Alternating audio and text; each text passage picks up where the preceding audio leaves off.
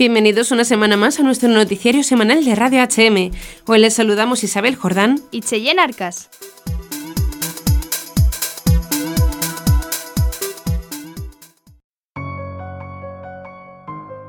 Mujeres Extraordinarias es una nueva iniciativa de ayuda a la Iglesia necesitada y se trata de ayudar en el sostenimiento a tantas religiosas y consagradas que realizan una labor encomiable sin esperar nada a cambio. Cuando uno se asoma a los países de mayor necesidad, donde casi no llega ni la ayuda del gobierno, ahí se encuentran estas mujeres que dan su vida, su tiempo y todo lo que tienen a favor de personas que no tienen a nadie que les cuide, que les escuche, que les acompañe. Por eso ayuda a la Iglesia necesitada viendo esta labor tan oculta y callada, pero tan necesaria, sale al paso porque necesitan que les ayudemos en su sostenimiento y formación, financiando medios de transporte para difundir la fe y construyendo edificios para vivir la fe, explican en su web. Consuelan, curan, enseñan y rezan sin esperar nada a cambio porque se saben mensajeras del amor con mayúsculas.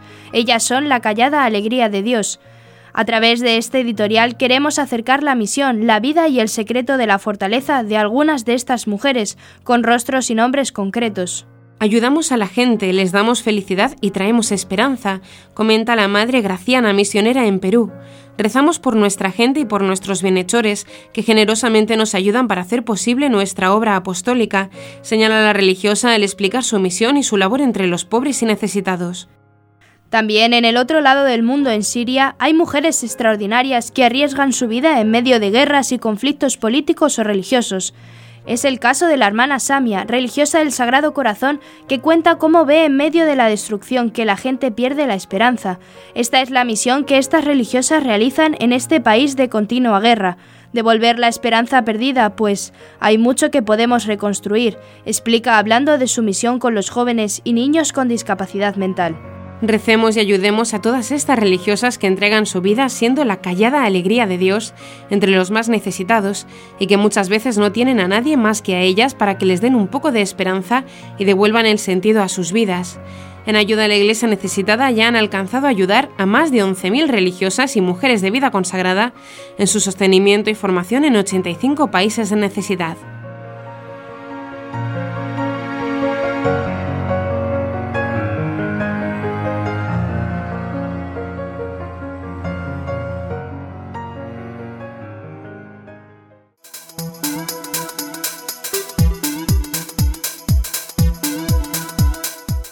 Comienza el noticiario. Comenzaremos con las noticias de interés internacional. Estados Unidos, ley que prohíbe aborto cuando se detectan latidos del corazón del feto. Colombia, rectores sí pueden rechazar ideología de género en colegios de Colombia.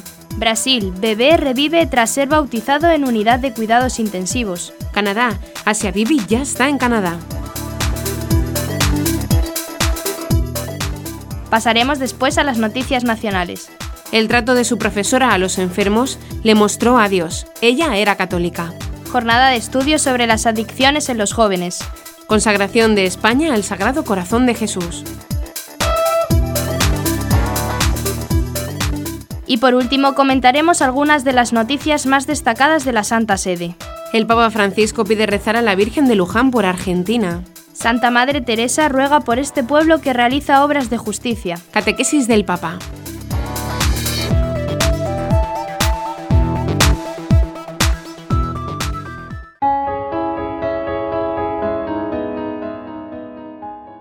Empezamos con las noticias internacionales. El gobernador de Georgia, Estados Unidos, Brian Kemp, promulgó la ley que penaliza el aborto desde la detección de los latidos del corazón del feto que está en el vientre materno. Kemp firmó la ley el 7 de mayo y tendrá en vigor el próximo 1 de enero. La Ley de Justicia e Igualdad para Infantes Vivos, LIFE, vida por sus siglas en inglés, limita el aborto hasta las primeras seis semanas de gestación. Actualmente el aborto es legal en Georgia hasta la semana 20. Nos ponemos en pie y hablamos por los que no pueden hablar por sí mismos. La ley LIFE es muy sencilla y también muy poderosa, dijo Kemp antes de promulgar la ley. La norma, agregó, es una declaración de que toda vida tiene un valor, que toda vida importa, que toda vida merece ser protegida. Francis J. Mulcahy, director ejecutivo de la Conferencia Católica de Georgia, dijo a CNA, agencia en inglés del grupo ACI, que los obispos del Estado apoyan la norma ya promulgada. Esta ley, señalaron, traerá protección a la vida humana por nacer. El gobernador Kemp afirmó que es consciente de la batalla legal que se avecina y que más de uno no está de acuerdo con la ley provida. Me di cuenta de que algunos pueden pelear legalmente contra la ley, pero nuestro trabajo es hacer lo correcto, no lo fácil, destacó. Aunque la ley no regirá a nivel federal, sí atrajo la atención nacional debido a la oposición pública que expresó la actriz Alisa Milano, quien se hizo famosa en la serie Who's the Boss, ¿Quién manda a quién? que amenazó con organizar un boicot con la industria de cine y televisión si es que se promulgaba la norma como acaba de suceder.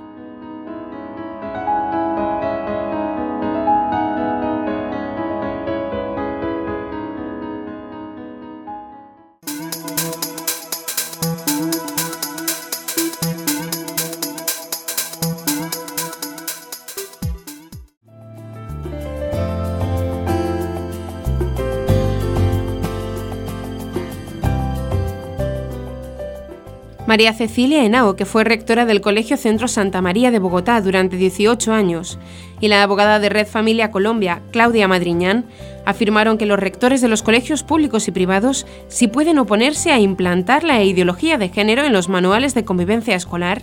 E indicaron que en su elaboración deben participar los padres de familia. La ideología de género o enfoque de género es una corriente que considera que el sexo no es una realidad biológica, sino una construcción sociocultural Actualmente varios gobiernos intentan imponerla a través de la educación de niños y jóvenes. La exrectora explicó que si los rectores de cualquier colegio supiesen a qué se refieren estos derechos, simplemente no los tendría en cuenta porque irían en contra de cualquier proyecto educativo. Como rectora analicé la ley 1620 con abogados, psicólogos, pedagogos y expertos de otras disciplinas. Nos dimos cuenta de que era una mezcla mal hecha de propuestas sobre convivencia escolar, que era parte de la estrategia global para imponer la ideología de género, aseguró. Claudia Madriñán, abogada de Red Familia Colombia, aclaró que los padres son los primeros responsables de la educación de los hijos, según lo establece el artículo 68 de la Constitución Política de Colombia y el artículo 7 de la Ley General de Educación. Además, recordó que los colegios son simplemente delegados de los padres de familia para la educación de los hijos, porque estos tienen el derecho de escoger preferentemente el tipo de educación, lo cual también está establecido en la Constitución y en la Declaración Universal de los Derechos Humanos, su artículo 26.3. Colegios públicos y privados nos regimos por las mismas normas. No obstante, los de educación privada están sujetos a los valores que establecen sus proyectos educativos y el Estado no puede meterse en su forma de educar, explicó la abogada. En ese contexto, Madriñán aseguró que los colegios están en la obligación de hacer respetar los principios y valores de los padres según la Ley 1361, Ley de Protección Integral de la Familia, artículo 4.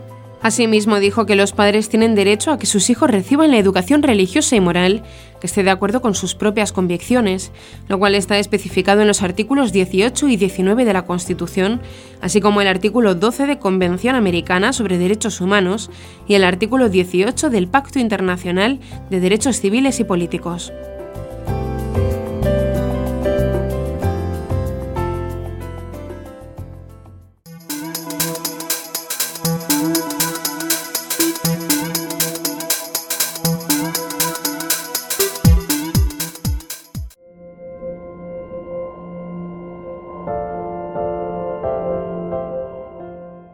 Una publicación en el Facebook del Instituto de la Vida y la Familia titulada Fui testigo de un milagro viralizó el testimonio de un médico que bautizó a un bebé que ya había sido declarado fallecido, pero que poco después recobró sus signos vitales. El caso ocurrió el 22 de marzo en una unidad de cuidados intensivos neonatal de Jundiaí, en Sao Paulo, Brasil.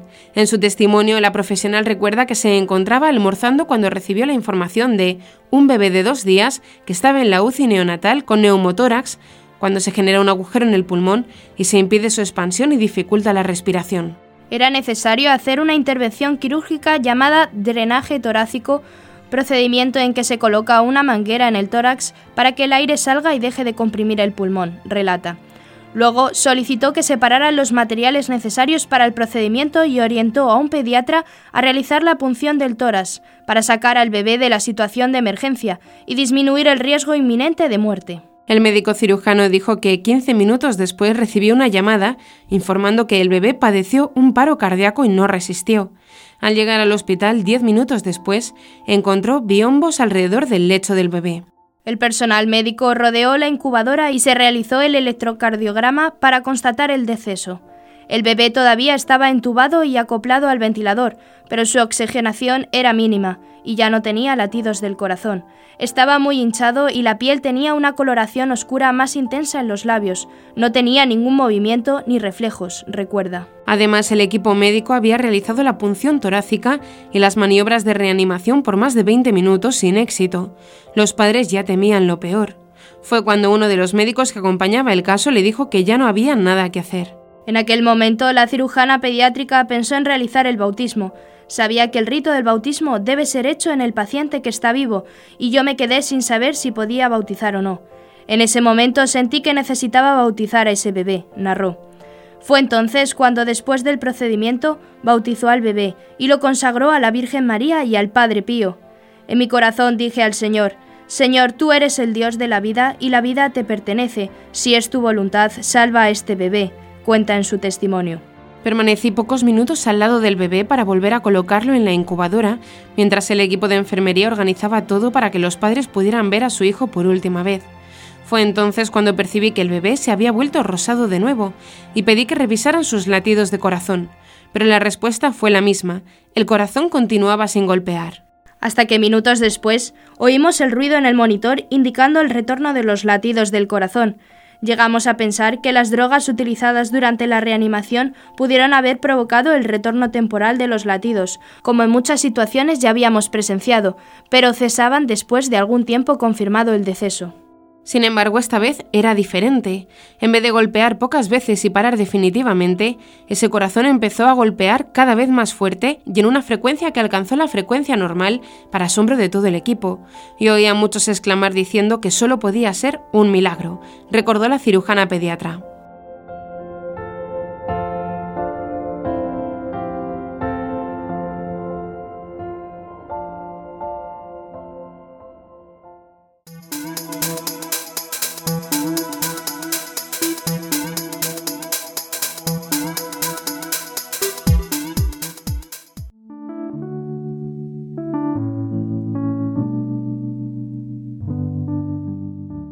Asia Bibi, la mujer cristiana que pasó ocho años en el corredor de la muerte y fue absuelta en octubre de 2018 de la condena a pena de muerte por blasfemia, ha abandonado Pakistán, según ha contado al diario local Dawn, un responsable del Ministerio de Asuntos Exteriores pakistaní. Su abogado asegura que ya está en Canadá. Asia Bibi ha salido del país, es una persona libre y viaja por voluntad propia, ha asegurado el responsable del Ministerio de Exteriores pakistaní. Asia Bibi llegó ya a Canadá. Abandonó Pakistán junto a su marido después de que el gobierno les permitiese partir. Tomó tiempo, pero finalmente está a salvo gracias a Dios. En el país norteamericano se encuentran sus hijas. El primer ministro canadiense Justin Trudeau se ofreció a ayudar el año pasado después de que la familia de Bibi pidiese asilo a varios países de Occidente. Asia Bibi quedó absuelta de la condena por blasfemia por decisión del Tribunal Supremo de Pakistán el 31 de octubre de 2018, tras haber pasado ocho años en el corredor de la muerte.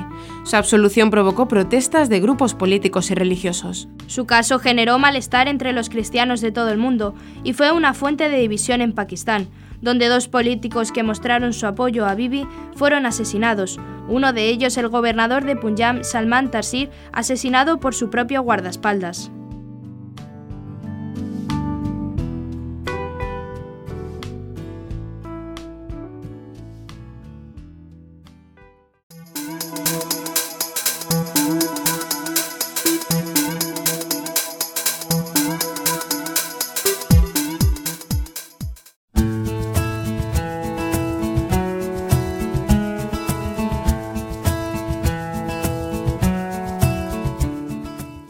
Vamos ahora a las noticias nacionales. En esta pasada vigilia pascual fue bautizada en la Catedral de Burgos la joven búlgara Elena Oknianova Borisova. Nacida en 1984, había sido educada en la fe ortodoxa aunque nunca le habían dado importancia a la religión. Ha sido ya en España y gracias al testimonio de vida de una profesora de prácticas donde descubrió a Dios, lo que le llevó a querer ser católica. Auxiliar de enfermería de profesión, actualmente prepara unas oposiciones para el Servicio de Salud de Castilla y León. Esta joven llegó a España en 2002, concretamente a Soria, porque su padre tenía familia allí y ya había venido anteriormente con su hermano. Ellos me animaron a venir a España y estuve en Soria 13 años cuidando niños, ya que siempre me ha gustado como profesión el cuidado de las personas. Después conocí a quien ahora es mi marido, a través de un amigo. Veíamos que teníamos muchas cosas en común y un día quedamos. Fue una cita a ciegas y surgió el flechazo. Tras salir como novios nos casamos en la Embajada de Bulgaria en Madrid y me vine a Burgos, donde ya llevamos tres años juntos y somos muy felices, cuenta a la web de la Archidiócesis de Burgos. Era ortodoxa aunque nunca estuvo comprometida con la religión y confiesa que en estos años había un vacío en mi corazón, pues la religión que yo vivía en Bulgaria se limitaba a ir a la iglesia y encender una vela, poco más. Su conversión al catolicismo vino a través del ejemplo de la que precisamente ha sido su madrina y que fue su profesora de prácticas de auxiliar de enfermería en el Hospital San Juan de Dios.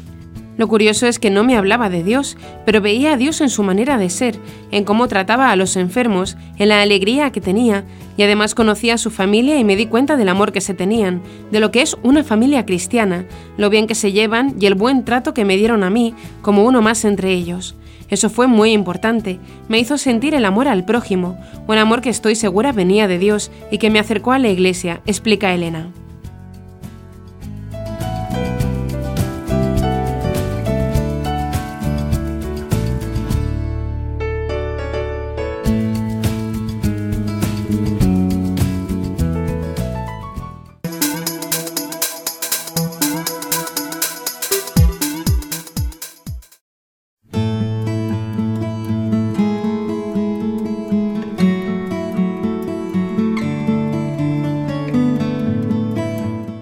La Fundación Casa de Misericordia de Barcelona acaba de organizar en el Palau Macaya de la ciudad condal una nueva jornada de estudio con el objeto de dar a conocer el verdadero alcance de las adicciones, que desgraciadamente son tan comunes entre los más jóvenes. La Iglesia siempre ha sido muy sensible con los colectivos más vulnerables, como los jóvenes, y en esos tiempos más que nunca, al tener acceso fácil a estos dos grandes peligros tan destructivos, el alcoholismo y la pornografía bajo el título Fortalecer la personalidad del adolescente, el reto del alcohol y la pornografía como actividades recreativas. El objetivo fundamental de este encuentro ha sido proporcionar estrategias para resolver desde la medicina, la educación, la prevención y la familia los problemas que generan estas dos adicciones estrechamente relacionadas y que desequilibran la personalidad de muchos jóvenes. La jornada se dividió en diversos paneles temáticos. Se abordaron cuestiones como el alcance del alcoholismo juvenil, las consecuencias en los más jóvenes de la revolución sexual, la prevención de la hipersexualidad online y la rehabilitación de los pornoadictos jóvenes. Las estadísticas que se presentan son muy preocupantes, pues uno de cada tres jóvenes de entre 14 y 18 años se ha emborrachado en los últimos 30 días. El consumo de alcohol suele iniciarse a los 13,7 años. Es lo que ocurre en España, según datos del Ministerio de Sanidad, Política Social e Igualdad. Son datos de estudios del Observatorio Español sobre Drogas, encuesta estatal sobre uso de drogas en estudiantes de enseñanzas secundarias, y por otro lado la adicción a la pornografía parece estar entre las causas de muchas relaciones sexuales conflictivas. 345 chicas menores de 15 años abortaron en 2017 y otras 9.410 de entre 15 y 19 años también lo hicieron.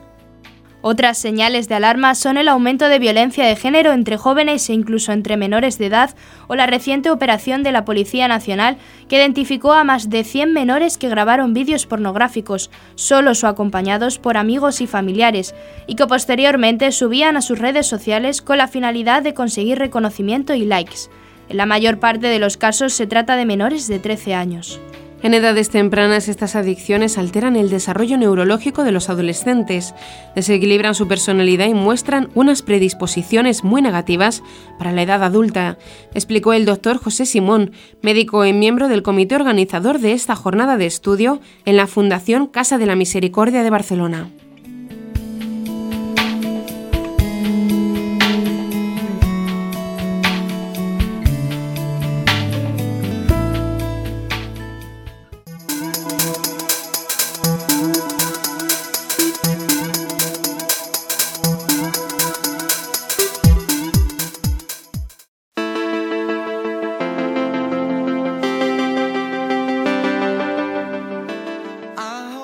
La diócesis de Getafe, Madrid, España, ha abierto el plazo de inscripción para los actos centrales de la renovación de la consagración de España al Sagrado Corazón de Jesús.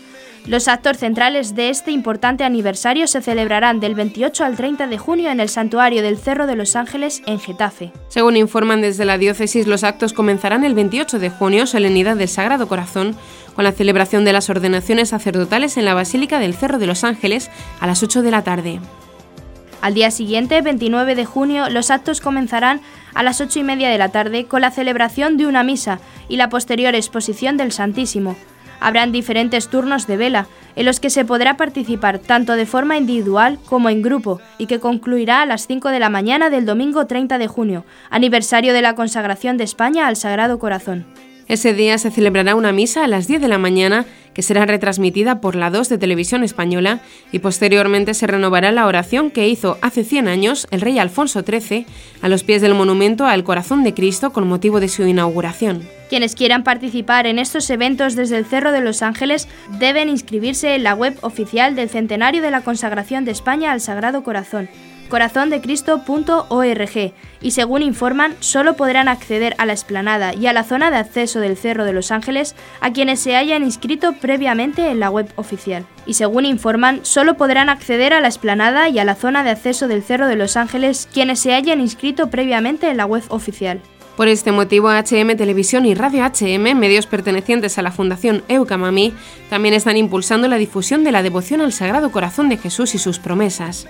Para ello han llevado a cabo varios programas de televisión y radio, así como otro tipo de iniciativas que ayuden a ver la importancia de la trascendencia de este evento y su repercusión espiritual en los hogares, parroquias y, por supuesto, en toda la nación española, con la próxima consagración. Los distintos vídeos e iniciativas que HM Televisión y Radio HM están realizando sobre el Sagrado Corazón se pueden encontrar en su web www.eucamami.org.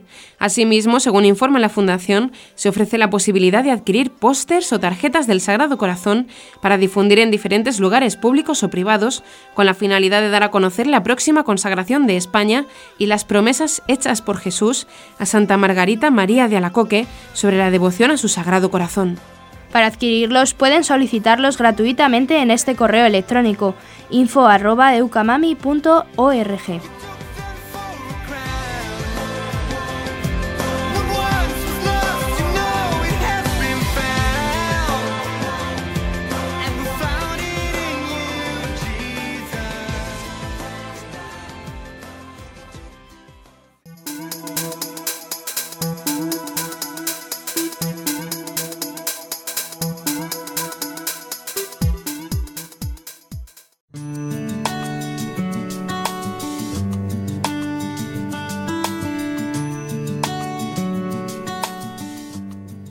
Vamos por último a las noticias de la Santa Sede. Al finalizar la audiencia general de este miércoles 8 de mayo, el Papa Francisco recordó la celebración de la Virgen de Luján, patrona de Argentina. Hoy en mi tierra natal se celebra la solemnidad de Nuestra Señora de Luján. Recemos todos juntos por Argentina, pidió el Santo Padre a los miles de fieles reunidos en la Plaza de San Pedro del Vaticano. Cada 8 de mayo se celebra a Nuestra Señora de Luján, patrona de Argentina, quien además es la protectora de los transportistas y del camino, así como de la Policía Federal de la Nación. El 8 de mayo de 1887 se realizó la coronación canónica de la imagen. Con el tiempo también se erigió una basílica, Santuario a la Virgen de Luján. El Papa Francisco, al hacer este especial recordatorio de la Virgen de Luján, le encomendó todas las alegrías y preocupaciones de los argentinos, pidiendo un aplauso bien fuerte para la Madre de Dios. Por otro lado, el Santo Padre invocó a la Virgen del Rosario este 8 de mayo en su cuenta oficial de Twitter, arroba pontifex, y pidió ayuda para que los cristianos seamos un solo corazón y una sola alma, pueblo santo en camino hacia la patria del cielo.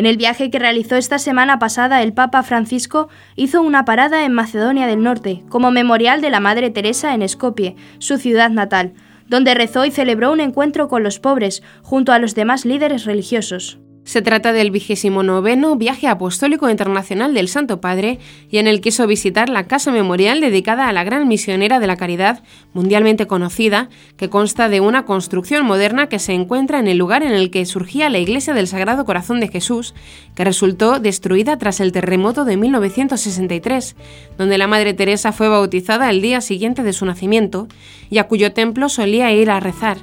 La primera piedra fue colocada el 9 de mayo de 2008 y su inauguración tuvo lugar el 30 de enero del año siguiente.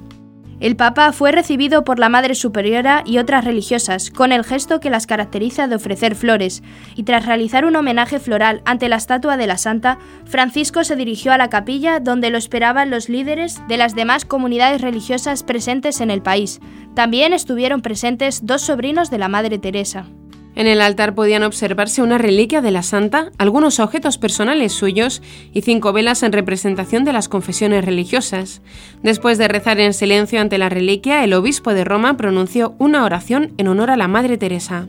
Durante la audiencia general de este 8 de mayo, el Papa Francisco aseguró que también hoy se necesitan evangelizadores apasionados y creativos para que el Evangelio alcance a quienes todavía no lo conocen y pueda irrigar de nuevo las tierras en donde las antiguas raíces cristianas se han secado. De hecho, como cristianos, nuestra vocación y misión es ser signo e instrumento de unidad, y podemos serlo con la ayuda del Espíritu Santo, anteponiendo lo que nos une ante lo que nos ha dividido y nos sigue dividiendo, explicó. En su catequesis, el Santo Padre recordó su reciente viaje en Bulgaria y Macedonia del Norte, que realizó del 5 al 7 de mayo, y agradeció por su acogida a las autoridades civiles, en particular a los obispos y comunidades eclesiales, expresó su más cordial agradecimiento por el calor y la devoción con la cual lo acompañaron durante su peregrinación.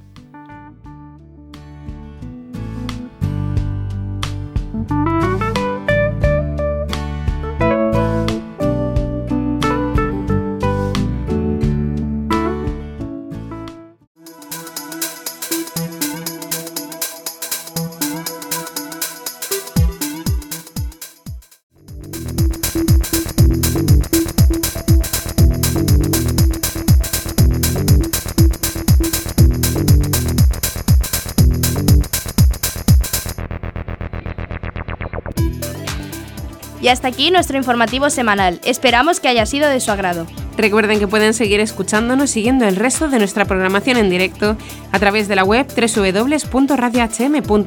En ella podrán encontrar también distintos podcasts con los informativos anteriores y otros audios que también pueden ser de su interés. Seguiremos estos días informando de las noticias de la Iglesia y del mundo a través de nuestros breves espacios informativos que les ofrecemos todos los días cada media hora aquí en Radio HM 88.7 FM y HM Televisión. Ayer, hoy y siempre la verdad. Gracias por habernos acompañado. Les ha informado Cheyen Arcas e Isabel Jordán. Hasta la próxima semana.